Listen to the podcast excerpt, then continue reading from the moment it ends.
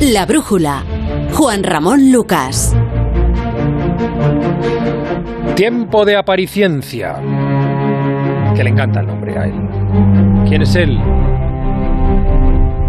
Alberto Aparici. Hola Alberto, buenas noches. Muy buenas noches, Juanra. Oye, vas a hacer que al, al final le estoy cogiendo el gusto, ¿eh? A lo de apariciencia. Oye, hoy hablamos de caza, de caza furtiva, ¿no? Que es una gran amenaza además para muchas especies de animales. Lo es especialmente para los más grandes que suelen tener poblaciones más pequeñas. Es el famoso caso, no sé, de las ballenas o de los gorilas de montaña que han sido llevados al borde de la extinción. Bueno, pues esta cuestión tiene una vertiente de, de- de conservación, pero también tiene una vertiente puramente científica que es sobre la que nos sitúa hoy Alberto. ¿De qué hablamos, amigo?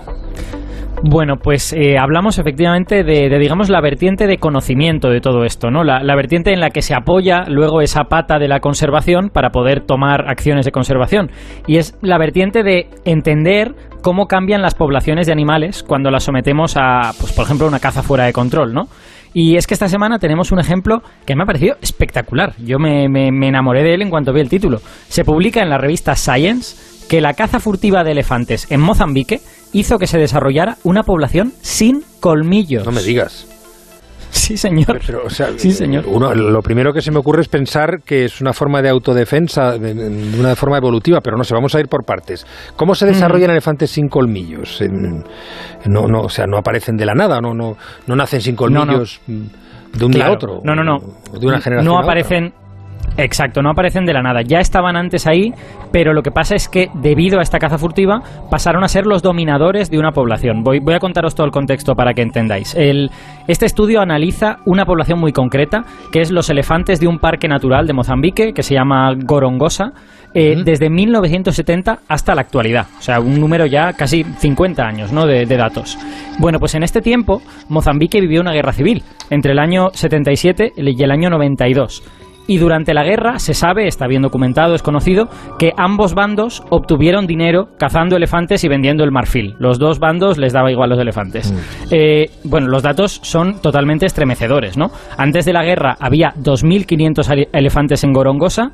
En el año 2000, en el primer censo post-conflicto, que ya ves que encima tardó 8 años después del final del conflicto, solo quedaban 250. Madre Se había reducido a una, una barbaridad. Eh, y otro dato más, el dato que, nos va a interesar más hoy. Bueno, el otro también es interesante. eh, que es que antes de la guerra, el 18,5% de los elefantes del parque no tenían colmillos. Ya había una población sin colmillos. Pero después de la guerra, la población sin colmillos era el 51%. O sea, la población general era mucho más pequeña, pero estaba dominada por esta subpoblación que no tenía colmillos. Hombre, ahora que lo dices, a mí se me ocurre, eh, eh, a lo mejor más que una cuestión evolutiva, es que los furtivos solo mataban a los elefantes que sí tenían colmillos.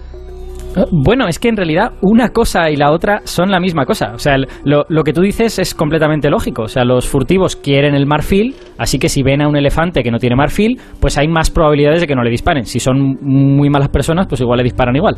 Pero, pero esos elefantes sin colmillos, pues lo lógico es que puedan vivir más años, que puedan tener más hijos.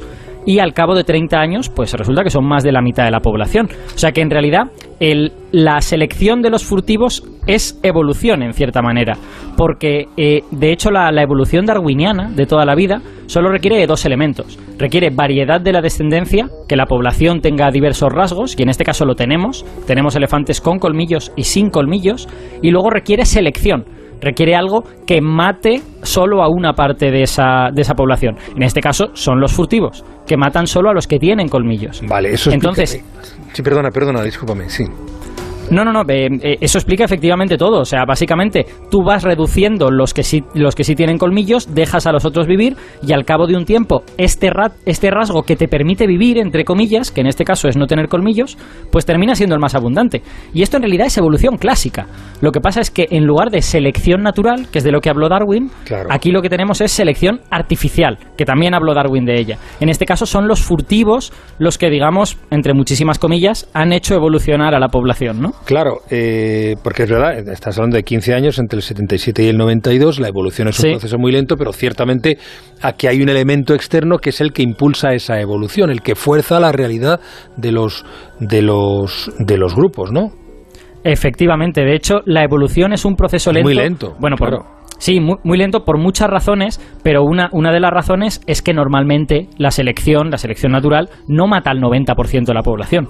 Es que durante esos 15 años murió el 90%, es una barbaridad, hmm. murió el 90% de la población. Entonces, el hecho de que la mortandad fuera tan drástica fue lo que aceleró, entre comillas, este proceso evolutivo en Gorongosa, ¿no?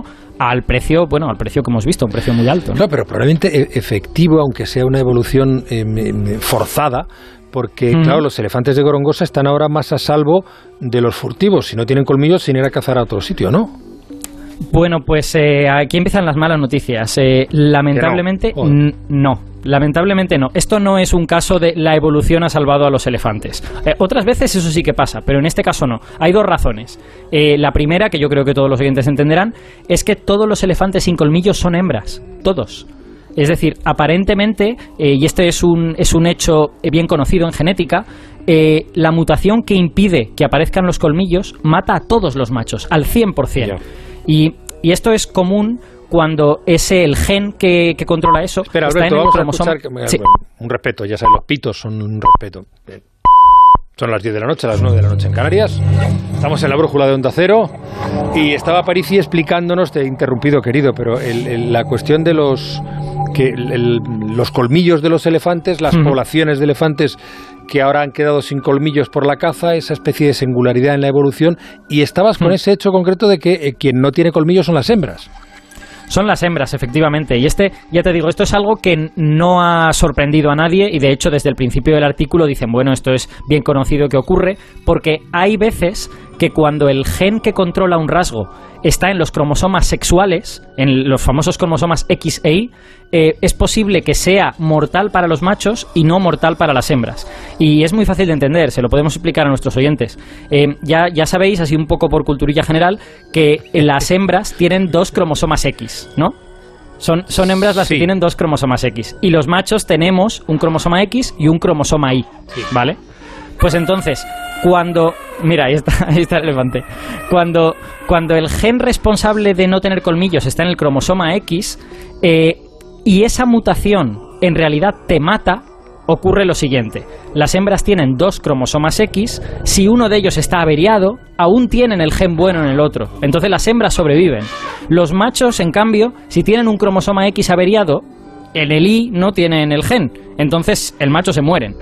Eh, así que, bueno, en, resumen, eh, debido a esto, esto no puede provocar una sociedad sana de elefantes sin colmillos, porque sería una sociedad solo de hembras. Y bueno, luego, luego está la segunda razón, que, en mi opinión es igual de mala o incluso peor porque te la esperan menos. Pero cuéntanosla. Bueno, pues resulta que esas hembras sin colmillos eh, probablemente tienen una calidad de vida pésima, muy, muy mala. los autores de este artículo han logrado identificar dos genes que producen esto de no tener colmillos y ambos están relacionados además en toda lógica, yo creo que a nadie le extrañará, están relacionados con el desarrollo de los dientes. Los colmillos, al fin y al cabo, son dientes muy grandes, ¿no? Entonces, eh, en elefantes no está claro qué efecto tiene que tú toques estos genes, pero sí está bien estudiado en humanos, sí está bien estudiado en ratones, que son, que son todos mamíferos y los elefantes no funcionarán de manera muy distinta. Y en ratones y en humanos, cuando esos genes están tocados, el animal tiene dientes más pequeños, tiene dientes mucho más débiles, se le caen los dientes, tiene incluso problemas en la mandíbula. O sea que estas hembras, que realmente lo único que tenemos es fotos de avión en las que vemos que no tienen colmillos, lo más probable es que tengan los dientes de muy mala calidad.